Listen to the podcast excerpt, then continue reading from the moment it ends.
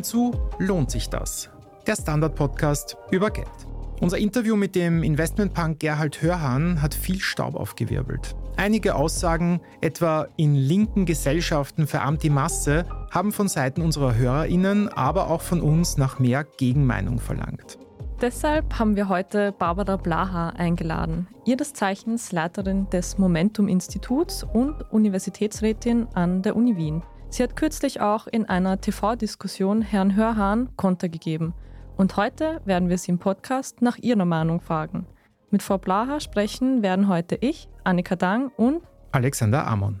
Gleich geht's los mit dem Interview. Wenn ihr uns bis dahin schon mal unterstützen wollt, dann abonniert uns auf Spotify, Apple Podcast oder wo auch immer ihr uns hört. Wir freuen uns außerdem über eine gute Bewertung, wenn euch der Podcast gefällt. Hallo Barbara. Hallo. Liebe Barbara, in unserem Podcast sprechen wir ja über Geld- und Finanzthemen. Viele Leute können sich aber gar nicht leisten zu investieren. 17 Prozent in Österreich sind sogar armutsgefährdet. Wie konnte es deiner Meinung nach überhaupt so weit kommen?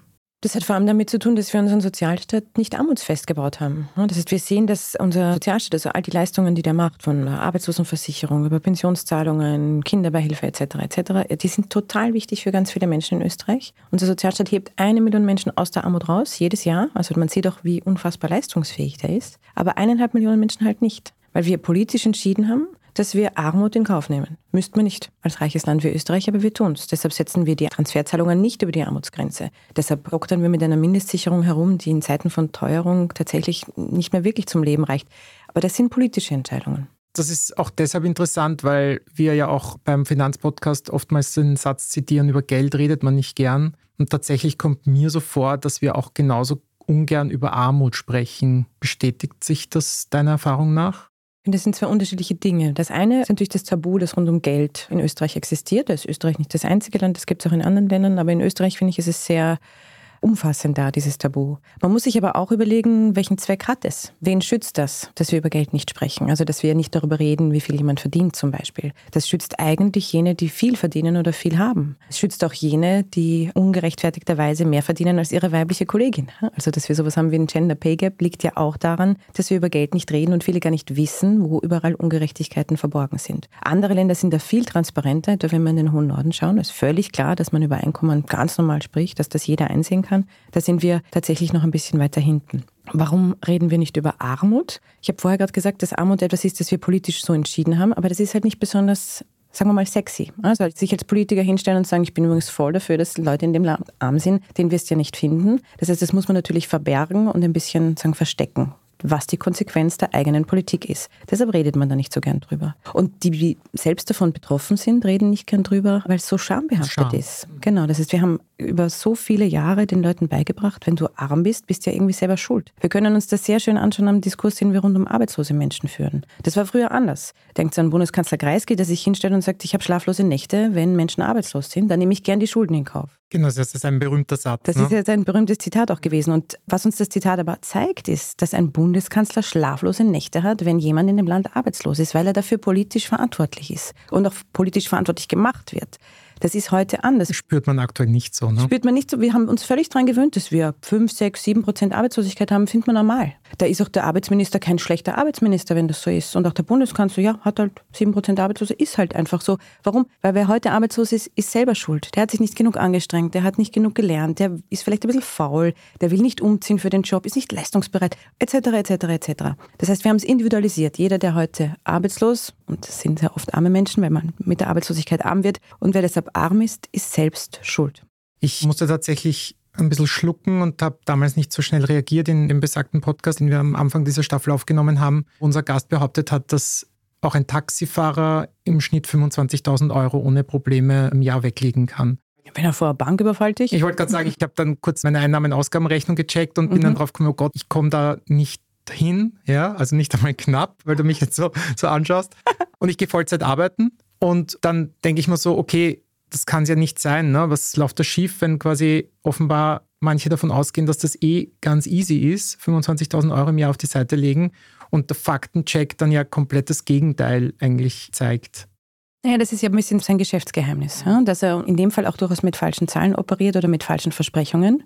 Jeder kann Millionär werden, es ist alles ganz easy, komm und äh, lade dir meine Videoreihe runter und kauf mein Buch. Also die Idee dahinter ist, den Leuten das falsche Versprechen zu machen, wenn man sich nur genug anstrengt und wenn man nur smart genug ist, dann kann man sich quasi reich investieren. Das funktioniert aber natürlich nicht, wenn ich auf Basis der echten Einkommensdaten operiere. Also wenn ich mir anschaue, okay, was verdienen Menschen in Österreich durchschnittlich, dann ist sehr klar, also 25.000 Euro im Jahr kann fast niemand weglegen, auch in einem sehr gut verdienenden Bereich. Das wären ja im Monat unfassbar viele Euros, die wir zur Seite legen. Das ist das eine. Das zweite ist, schauen wir uns an, was kriegen die Leute netto raus im Jahr. Ich habe es mal in Vorbereitung auf die Sendung auch angesehen. Im Handel verdient man im Schnitt netto 20.000 Euro im Jahr im Jahr. Und davon sich 25.000 Euro weglegen. Also es geht ja da kommt der Banküberfall wieder ins Spiel. Ne? da kommt der Banküberfall ins Spiel. Schau mal in die Kinderbetreuung, das sind 17.000 mhm. Euro. Schau mal bei den Reinigungskräften, das sind 15.000 Euro netto. Also die sind ganz weit weg davon, auch nur 10 Euro im Monat weglegen zu können. Deshalb kommen wir ja dann auch zu den Zitaten, die uns klar sagen, jeder dritte Haushalt in Österreich hat so wenig Einkommen, dass er keinen Notgroschen hat. Er kann ihn nicht ansparen. Da ist dann auch spannend, dass natürlich dann solche Bücher dann kurz einmal Platz 1 sind in den Charts, ist das so ein bisschen wie das Glücksspiel boomt in schlechten Zeiten, weil die Leute halt einfach verzweifelt nach einer Lösung suchen aus der Armut und sich denken, es liegt ja vielleicht doch an mir, dass ich es nicht schaffe. Na, wenn man es den Leuten lang genug einredet, glaube ich schon, dass das durchaus der Fall sein kann. Ich glaube, das hat aber natürlich auch damit zu tun, dass wir reichen Menschen gewisse Dinge zuschreiben. Wir schreiben reichen Menschen eben zu, dass sie klüger sind, dass sie gescheiter sind. Wir gehen davon aus, dass ihr Reichtum auf Basis irgendeiner Eigenschaft passiert ist, die es rechtfertigt, dass die Person mehr hat als wir. Sonst würden wir es psychisch gar nicht aushalten, wie ungerecht die Welt ist. Deshalb glauben wir, dass Reiche irgendwie besser sind. Von Grund auf gut und klug. Aber dieser psychologische Effekt spielt natürlich auch bei so Buchverkäufen eine Rolle. Ich gehe davon aus, dass der irgendwas weiß, was ich noch nicht weiß, aber wenn er es mir sagt, dann werde ich wie er. Das ist allerdings in dem Fall ein bisschen so ein, naja, so eine Art Geschäftstrick, wo klar ist, es sind leere Versprechungen, einfach auch falsche Versprechungen.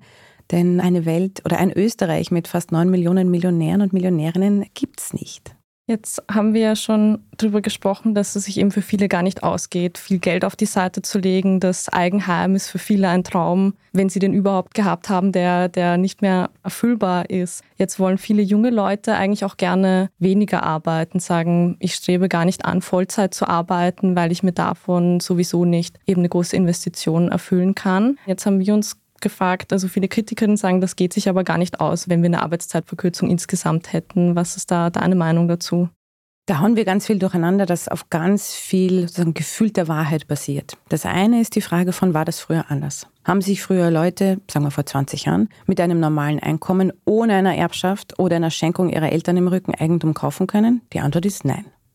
Also die Fantasie vor 20, 30 Jahren haben alle, wenn sie sich nur 40 Stunden richtig brav angestrengt haben, auf einmal Eigenheime gehabt, ist falsch, sonst hätten alle Eltern diesem Österreicher bereits ein Eigenheim angeschafft. So, ist aber nicht der Fall, wenn die Daten schauen, weil es schon früher nicht gestimmt hat, dass das möglich ist, sich mit seiner eigenen Hände Arbeit Eigentum anzuschaffen. Das ist mal das Erste. Das Zweite ist, wenn wir in die Daten schauen, Mikrozensus Österreich, dann sehen wir sehr schön, dass die Jungen, die du gerade angesprochen hast, jene sind, die eigentlich sagen, ich würde gern mehr arbeiten. Also wenn man sie fragt, sagen sie, ich würde eigentlich gern mehr arbeiten, nicht weniger. Das ist ein bisschen kontraintuitiv zu dem, was wir in der Zeitung lesen oder das, was wir so ein bisschen im Umfeld hören. Da hören wir die ganze Zeit, die Leute wollen ja nichts hackeln. Ich glaube, das stimmt für eine sehr kleine Gruppe von jungen Menschen. Das sind die sehr gut ausgebildeten, aus ökonomisch guten Haushalt kommenden. Die wissen, brauche mich gar nicht so anstrengen, 20, 30 Jahre erbe ich eh was vielleicht die Wohnung, vielleicht das Haus, was auch immer. Oder meine Eltern unterstützen mich noch, weil sie können sich eh gut leisten. Aber schauen wir mal ganz kurz nach unten. Habt ihr schon einmal vom, weiß ich nicht, Automechaniker-Lehrling gehört oder vom Malerlehrling oder vom Bäckerlehrling, der gesagt hat, na, also meine Work-Life-Balance sagt mir, ich möchte weniger arbeiten. Nein, nein, der sagt, ich muss eigentlich mehr arbeiten, weil es reicht eh hinten und vor nicht. Also es ist tatsächlich eine Frage von, wo stehe ich denn in einer Gesellschaft, dass ich es mir überhaupt leisten kann, meine Arbeitszeit zu reduzieren. Das sehen wir dann auch in den älteren Alterskohorten, die die Arbeitszeit reduziert haben die letzten zwei Jahre, ist das reichste Zehntel. Die haben mehr als zwei Stunden Arbeitszeit reduziert. Unten, also im untersten Zehntel, haben sie 18 Minuten Arbeitszeit reduziert. Also Arbeitszeitverkürzung auf persönlicher Ebene muss ich mir mal da leisten können. Und das geht sich für die allermeisten einfach finanziell gar nicht aus. Das ist das eine. Und das andere, die Frage war, Arbeitszeitverkürzung, können wir das überhaupt machen? Geht sich das überhaupt aus? Da zeigt uns einerseits die historische Evidenz, dass das ganz gut funktioniert. Wir haben ja Arbeitszeit in den letzten 120 Jahren immer wieder sehr deutlich reduziert. Sonst würden wir heute noch sechs Tage die Woche, 80 Stunden die Woche arbeiten. Das tun wir nicht, sind heute aber trotzdem reicher als vor 120 Jahren. Also auf magische Weise scheint das zu funktionieren. Was auch damit zu tun hat, dass sich Arbeitszeitverkürzung zum Teil selbst refinanziert. Wenn die Leute weniger hart arbeiten müssen, bleiben sie gesünder. Weniger Krankenstände. Was auch eine große Rolle spielt, ist, sie werden produktiver. Wir haben in sehr langen Arbeitszeiten einfach auch Leerzeiten. Egal, ob wir mit dem Kopf oder mit den Händen arbeiten, wir schaffen gar nicht so viel, andauernd am Stück konzentriert an einer Sache zu arbeiten. Dafür ist der Mensch eh nicht gebastelt. Wenn ich die Arbeitszeit verkürze, verkürze ich also nicht die Produktivität, sondern schneide quasi die Leerzeiten im Job weg. Wenn man sich die Teilzeitzahlen anschaut, sind es ja vor allem Frauen, die in den Berufen sind. Also so, das sind ja auch oft ja schon in der Pflege oder in Dienstleistungsberufen, wo Frauen schon Teilzeit arbeiten, wo es ja oft heißt, gerade in der Pflege kann man ja gar nicht produktiver sein in weniger Zeit. Die Frauen in der Pflege, es sind ja vor allem auch Frauen, die in Pflegeberufen arbeiten, sagen, wenn man sie fragt, wie geht's dir denn, dass der Beruf unfassbar anstrengend ist und sie den Vollzeit gar nicht schaffen. Weil es ja nicht nur psychisch eine totale Belastung ist, ständig mit sehr kranken und sehr alten Menschen zu tun zu haben und auch Todes quasi Dauerthema im eigenen Leben, sondern auch physisch ist es extrem anstrengend. Eine Person umlagern, die mehr wiegt als man selber, ist nicht einfach. Und wenn man das mehrmals am Tag machen muss, hebt man ganz ordentlich? Um nur ein Beispiel zu geben. Das heißt, wenn man Leute in den Pflegenberufen fragen, wie geht's euch, sagen die, ich schaffe den Job Vollzeit nicht. Und was sie auch sagen ist, ich schaffe den Job nicht bis zu meiner Pension. Also das ist wirklich bemerkenswert, dass wir in den Pflegeberufen die Arbeitsbedingungen so gestaltet haben, obwohl uns da die Leute fehlen wie ein bisschen Brot, dass die, sobald sie können, flüchten. Wir bräuchten ja das Gegenteil, dass sie den Job toll finden und gern machen. Und wenn ich jetzt weiß als Gesellschaft, Pflege ist so anstrengend, das schafft man gut, sagen wir 25 Stunden die Woche, schafft man aber nicht so gut 40 Stunden die Woche, wie mache ich es dann? Da hole ich mir doch lieber zwei Leute, die 25 Stunden arbeiten bei einem Okay-Gehalt, als eine Person, die Vollzeit arbeitet und nach drei Jahren im Burnout liegt oder so krank ist, dass sie nicht mehr arbeiten kann oder den Beruf wechselt. Also es macht gesamtgesellschaftlich keinen Sinn, hier nicht für eine Verbesserung der Arbeitsbedingungen einzutreten. Und die zweite Sache, die wir auch sehen in den Daten, abseits vom Pflegeberuf, wenn ich auf die Frauen schaue, dann haben wir in Österreich die Rahmenbedingungen so geschaffen, dass die allermeisten Frauen, sobald Kinder ins Spiel kommen, nicht mehr Vollzeit arbeiten gehen können. Das hat mehrere Gründe. Am Land vor allem fehlende Kinderbetreuungsplätze, hat aber natürlich auch den sagen wir mal, gesamtkulturellen Rahmen, der da sagt, du bist eine Mutter, du musst für das Kind da sein. Vollzeitjob ist daneben eigentlich nicht gut. Es ist kein Zufall, dass wir das Wort Rabenmutter nur für die Mutter kennen, nicht für den Vater. Ich kenne es auch für den Vater, lustigerweise, aber. Bist du ein Rabenvater? Spricht vielleicht nicht für mich. Danke erstmal für diesen sehr informativen ersten Teil. Wir machen jetzt eine kurze Pause und im zweiten Teil des Gesprächs wollen wir von unserer Gästin wissen, warum mehr Arbeit nicht gleichbedeutend mit mehr Geld ist. Bis gleich.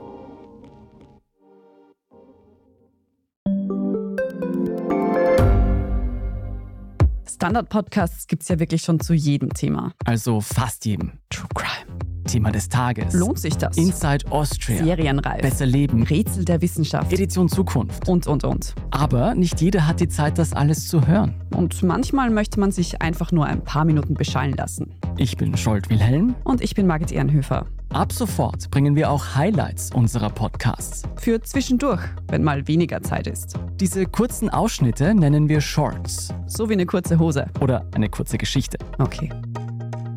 Und Shorts vom Standard finden Sie jetzt überall, wo es Podcasts gibt. Um jetzt noch einmal zurückzukommen auf den eingangs erwähnten Gast unserer ersten Folge, der meinte, Leute sollen fleißig sein, dann haben sie auch Geld. Ich habe mir dann gleich dann darauf eine TV-Sendung angeschaut, wo du quasi mit ihm darüber diskutiert hast, warum fleißige Leute schlecht oder zum Teil sogar gar nicht entlohnt werden, etwa in der Pflege, haben wir ja gerade besprochen. Mir hat besonders die Frage gefallen, welche Arbeit hat welchen Wert für die Gesellschaft. Da würde es mich einfach mal kurz interessieren, was du da genau meinst. Ja, das finde ich ein ganz spannendes Thema, wenn wir über Leistung sprechen. Was verbinden wir mit Leistung? Dann ist das total verknüpft mit der Frage, wie viel verdient eine Person? Also wir gehen davon aus, jemand, der sehr viel leistet, da ist es quasi gerecht, wenn er auch sehr, sehr viel verdient. Und dann schauen wir halt in die echte Welt und kommen drauf, so ist es halt gar nicht. Wir sehen, da gibt es schöne Studien dazu, dass jene Berufe, die den gesamtgesellschaftlich größten Mehrwert haben, jene sind, die am schlechtesten bezahlt werden. Also David Graeber hat das mal auf eine sehr einfache Formel gebracht. Er sagt, die nützlichsten Jobs werden am schlechtesten bezahlt. Britische Ökonomen haben sich das dann auch mal äh, quasi in der Rechnung angesehen und die haben sich angesehen, okay, welcher Job ist für die Volkswirtschaft jener, der am meisten Mehrwert bringt? Welchen Mehrwert können wir da sehen? Und die sind draufgekommen, für jeden Euro, den eine Reinigungskraft im Krankenhaus verdient, hat die Gesellschaft ungefähr 11 Euro Mehrwert. Das ist sozusagen der größte Mehrwert, den ein Beruf haben kann. Es hat natürlich auch Gründe. Wenn der OP-Saal nicht steril ist, wenn das Krankenhaus nicht rein ist, dann habe ich längere Krankenstände. Die Leute, die dort sind, können weniger schnell in ihre Berufe zurück, etc. etc. Also diese Kleinigkeit Sauberkeit im Spital ist so grundlegend dafür, dass alle sehr rasch wieder rauskommen aus diesem Spital, dass das ein unfassbar wichtiger, zentraler Job ist. Und wenn wir dann schon was verdienen, Reinigungskräfte in Österreich, Vollzeit, dann sehen wir, die verdienen unter der Armutsgrenze, obwohl es ein auch körperlich sehr anstrengender Beruf ist. Und wir aus dieser Studie wissen, es ist der gesamtgesellschaftlich wichtigste, das mal in eine Relation zu setzen. Und wir sehen auch, dass es, je weiter rauf ich gehe, es auch krass ungleicher wird. Also das Verhältnis von einem durchschnittlichen Österreicher, einer durchschnittlichen Österreicherin zu den aller bestverdienendsten Österreichern ist 1 zu 80. Das heißt, ein Konzernvorstandsvorsitzender hat am 7. Jänner schon so viel verdient, wie eine normale Österreicherin das ganze Jahr über verdient hat. Also das ist schon bedeutsamer, dass wir sagen, okay, 1 zu 80. Und früher war das weniger das Verhältnis. Also wenn man ein bisschen zurückschauen in der Geschichte, war das früher 1 zu 56, 1 zu 36. Also es ist seit den 80ern ziemlich auseinandergegangen, diese Einkommensschere. Okay, ich schätze mal, liegt wahrscheinlich auch daran, dass ich ein Kindergartenkind habe dass Kindergärtnerinnen hier auch nicht besonders gut abschneiden. Kindergärtnerinnen schneiden hier tatsächlich nicht besonders gut ab. Die gehen netto heim, je nach Zulage, weil da gibt es ja auch ein Zulagensystem zwischen 15 und 1600 Euro. Ich würde denen jede Zulage geben, die man ihnen geben kann, mit 20 schreienden Kindern. Das, ist, das stimmt. Und auch da ist ja immer Not am Mann oder an der Frau. An der ne? Frau, in dem Fall. Ja. ja, wir haben einen Betreuer, immerhin. Das nächste Thema, das wir uns gerne anschauen wollten, wäre was zu Working Poor, also eben Menschen, die arbeiten und sich trotzdem das Leben nicht leisten können, vor allem jetzt im Angesicht der Teuerung. Hättest du Zahlen dazu, wie viele Menschen das betrifft in Österreich? Ja, habe ich natürlich. Working Poor ist tatsächlich ein Phänomen, wo wir auch sehen, die Tendenz ist steigend. Also schauen wir es uns nochmal an. Working Poor meint im Wesentlichen, die Leute gehen eh einer Arbeit nach, die haben einen bezahlten Job und trotz ihrer Arbeit sind sie unter der Armutsgrenze. Das betrifft, muss man auch ganz klar sagen, vor allem Frauen, weil sie in den schlechter bezahlten Branchen beruflich aktiv sind zum Großteil und weil sie, wir haben das schon ganz kurz besprochen, oft Pflegeverantwortung übernehmen, entweder für Kinder oder auch für ältere Menschen. Das wird in der Debatte immer ein bisschen, fällt immer so ein bisschen runter, aber muss, muss uns auch klar sein, von zehn Leuten, die Pflegegeld beziehen, werden acht privat betreut. Das machen die Frauen dieses Landes alleine, unbezahlt und unsichtbar. Das heißt, wir haben hier die gesamtgesellschaftliche Verantwortung für Kinder und Alte den Frauen rübergeschoben und die müssen ihre Stunden in der Erwerbsarbeit reduzieren. Und das bedeutet, sie gehen zwar arbeiten, hackeln unbezahlt quasi in der Familie noch dazu, haben aber trotzdem so wenig, dass sie unter der Armutsschwelle liegen. Das betrifft je nach Schätzungen bis 330.000 Menschen in diesem Land. Also es sind wirklich, wirklich viele Leute, die trotz Arbeit arm sind.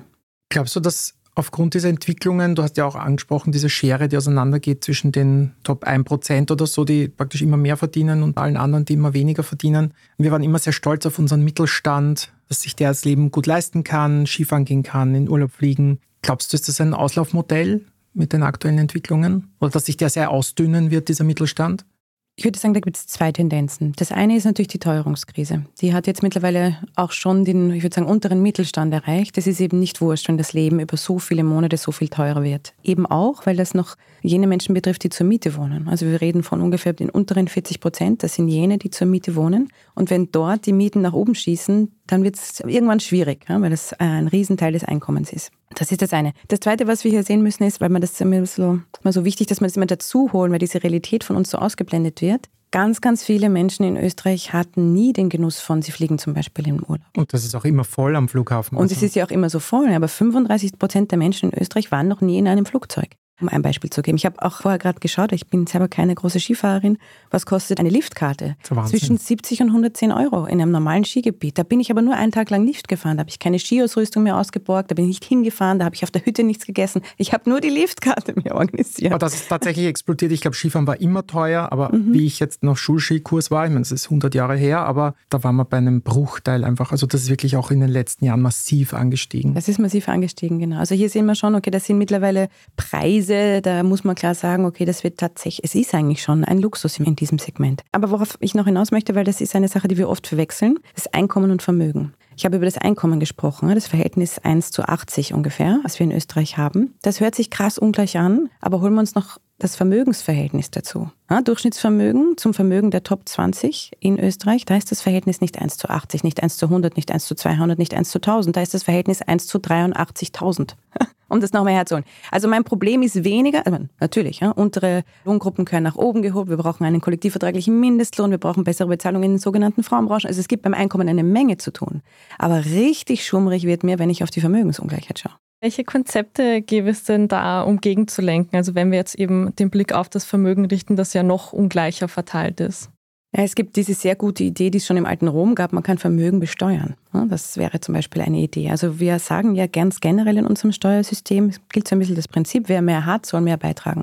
Das heißt, ich besteuere jene, die mehr verdienen und ein höheres Einkommen haben, höher als jemand, der fast nichts hat. Weil der braucht eh jeden Euro selber, da kommt dann kein Finanzminister und holt sich auch noch was. So, aber wir setzen es sehr niedrig an. Also wir finden die Kindergärtnerin, die einen ultra anstrengenden Job hat und wirklich nicht viel verdient, na, die wird natürlich schon lohnbesteuert, logischerweise. Die gibt auch Sozialabgaben her, gar nicht so knapp. So, aber wenn ich sehr, sehr reich bin und wirklich, wirklich viel Vermögen habe, so viel Vermögen, dass das unser menschliches Gehirn gar nicht erfassen kann, weil es für so große Zahlenräume nicht gemacht ist, sagt Österreich, na, braucht man nicht, nehmen wir nicht, na, danke, wollen wir nicht besteuern. Ist eigentlich komisch. Das heißt, die Frage, die sich uns stellt, ist, wie kann ich unser Steuersystem gerechter bauen? Und da würde ich meinen, wenn von 100 Steuereuros 80 aus der Arbeit und vom Einkaufen kommen, aber nur drei aus dem Vermögen, dann würde ich vorschlagen, das könnte man ein bisschen gerechter gestalten, um ein Beispiel zu geben. Jetzt wäre so eine Anschlussfrage auch, ist so ein Vermögensaufbau deiner Meinung nach möglich für eine größere Anzahl von Leuten und ist es überhaupt erstrebenswert? Stellen wir uns mal die Frage, ist es überhaupt möglich, sich Vermögen aufzubauen? Der wichtigste Grund, gibt es eine schöne deutsche Studie, die haben sehr reiche Menschen befragt, warum bist denn du reich? Wie ist denn das gelungen? Und dann ist der aller, aller wichtigste Grund für reiche Menschen, dass sie schon reich geboren worden sind. Der wichtigste Grund ist Erben und Schenken. Bei weitem der wichtigste Grund. Es gibt noch ein paar andere Gründe. Was hilft, ist Unternehmensbesitz. Was auch hilft, ist reich heiraten. Es waren Mehrfachnennungen möglich. Also man kann reich erben und reich heiraten zum Beispiel und dann noch ein Unternehmen haben. Gut, also das ist die Frage, kann ich mir ein Vermögen aufbauen? Wenn ich auf die Daten schaue, kann man es sehr leicht beantworten. Schau kurz auf dein Konto oder auf dein Sparbuch. Ist da schon ein Vermögen? Nein, dann wird da auch keins mehr kommen. Also so realistisch muss man sein. Also wenn du keine Erbschaft in einer entsprechenden Größenordnung zu erwarten hast, wirst du in diesem Leben nicht mehr reich werden. Ein Rechenbeispiel dazu, weil es uns so schwer fällt, uns solche Zahlenräume vorzustellen. Wir haben uns den Spaß gemacht, auszurechnen. Die Kindergärtnerin, über die haben wir heute schon gesprochen. Sagen wir, die Kindergärtnerin ist kinderlos. Sie hat eh genug mit Kindern zu tun. Und sie hat das Glück, sie wohnt wirklich günstig. Sie kann also 20 Prozent von ihrem Nettoeinkommen wegsparen. Das ist mehr als doppelt so viel, als man eigentlich statistisch kann in Österreich. Gut, und diese Kindergärtnerin spart so, spart so, spart so, spart so. Wie lange muss sie sparen, damit sie so viel hat, wie der Sohn von Didi Mateschitz gerade eben geerbt hat? Das würdet ihr schätzen. Vier Millionen Jahre. Ja, fast. Es sind fünf Millionen Jahre. Okay. Also, das heißt, wir sehen hier sehr schön, es ist nicht möglich, sich so ein Vermögen über Arbeit aufzubauen. Es war es auch nie. Das muss man klar sagen. Sowas kann man nur erben. Zum Abschluss eine persönliche Frage. Also du hast gerade gesagt, Vermögensaufbau ist nicht so leicht. Es gibt ja auch Studien, die sagen, und ich habe vor kurzem eine gesehen, dass Frauen bis 30 50.000 Euro gespart haben sollten, um im Alter abgesichert zu sein vor Altersarmut. Also gerade Frauen wird oft nahegelegt, sie sollten sich irgendwie um das Thema kümmern. Auf den Staat kann man sich nicht verlassen. Bist du selbst auch so, dass du irgendwie Geld angelegt oder investiert hast oder wie stehst du dazu?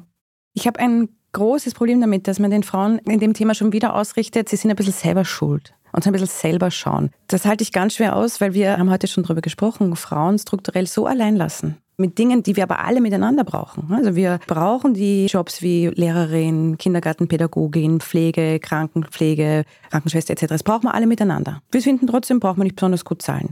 Dann sagen wir, Kindergärten bauen wir euch auch nicht genug hin, wenn ihr Kinder kriegt, die wir alle brauchen für unser Pensionssystem. Naja, dann hast du halt ein paar Jahre ein sehr kleines Einkommen. Ah, upsi, und dann hast du eigentlich auch überhaupt keine Pension mehr. Ha, ha, ha, ha. Du hast bis 30 nicht 50.000 Euro gespart, selber schuld. Also ich meine, da kriege ich wirklich einen ordentlichen Grant. Was wir eigentlich brauchen, viel dringender als Investmenttipps für Frauen. 50.000 Euro kannst du ausrechnen, wie lange eine Reinigungskraft darauf spart. Was wir viel dringender brauchen als Investmenttipps, ist eigentlich die Rahmenbedingungen, dass Frauen wie Männer in späteren Jahren in Würde alt werden können. Das würde heißen, wir ermöglichen alle Frauen, dass sie Vollzeiterwerbstätig sein können, weil es sowas gibt wie Kinderbetreuung und einen Rechtsanspruch ab eins darauf. Ein Beispiel. Das andere, was wir brauchen, für die Zeit, wo sie in Karenz oder in Mutterschutz sind, muss ich das entsprechend anrechnen auf die Pensionsjahre. Und zwar mit einem wirklich, wirklich hohen Satz. Kann ich nicht sagen, ah, das ist ein bisschen Ramschjahre hier, sondern das muss, das ist ja uranstrengend, Kinder produzieren. Also ich meine, wir machen Organe und das ist nichts wert, das sehe ich überhaupt nicht ein. Also das ist das Zweite. Das Dritte, was wir dringend brauchen, ist, wir brauchen in den sogenannten Frauenbranchen höhere Löhne. Es ist kein Naturgesetz, dass wir eine Altenpflegerin so viel schlechter zahlen als ein Automechaniker. Das könnte man ändern.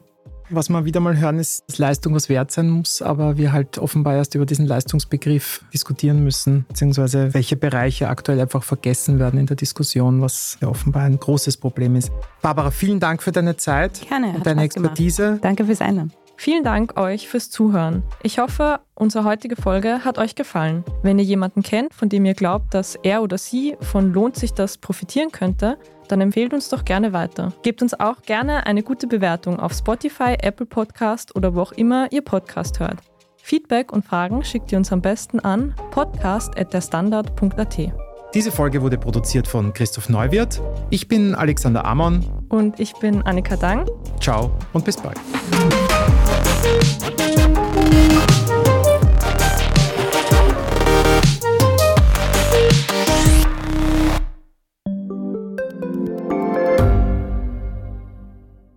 Gibt es außerirdisches Leben? Haben Tiere ein Bewusstsein? Können wir durch die Zeit reisen? Es gibt so viele große Fragen, die uns Menschen seit Jahrtausenden beschäftigen. Aber erst jetzt kann die Wissenschaft Antworten darauf liefern. Oder neue Rätsel entdecken. Ich bin Tanja Traxler. Und ich bin David Rennert. Im Standard-Podcast Rätsel der Wissenschaft gehen wir großen Fragen der Menschheit auf die Spur. Wir fragen Wissenschaftlerinnen, was in schwarzen Löchern passiert. Wo die Aliens bleiben. Und die Fusionskraftwerke. Und wo die Mathematik an ihre Grenzen stößt. Rätsel der Wissenschaft. Jeden Mittwoch eine neue Folge. Überall, wo es Podcasts gibt.